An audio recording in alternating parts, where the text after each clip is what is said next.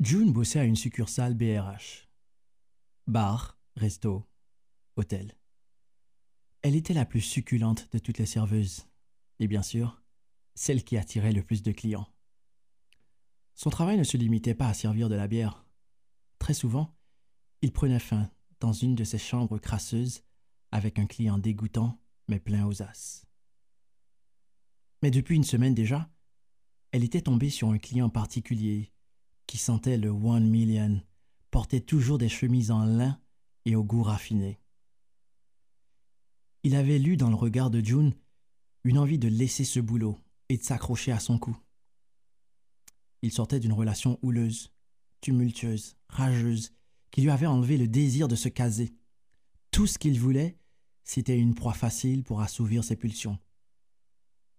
Il invita June un soir, après boulot, à visiter sa maison.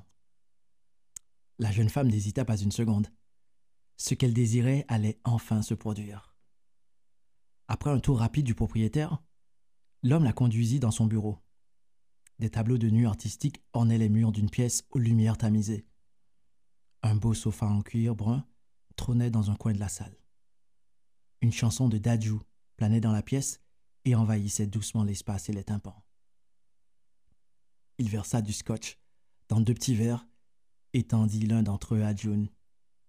Ils le prirent cul sec. Le jeune homme lança un regard foudroyant à sa prochaine victime et plongea sur sa poitrine généreuse. Les yeux dans les yeux, les lèvres soudées, June défit la fermeture éclair du pantalon du grand brun, glissa la main dans le caleçon et sortit un membre en pleine turgescence. L'homme poussa June sur le sofa, remonta sa jupe fit glisser la culotte jusqu'au genou. Dans une sourde plainte, il fit glisser son démonte-pneu dans une chatte étroite, chaude et moite. June cambra pour mieux posséder le membre. Le gland chatouilla le clito.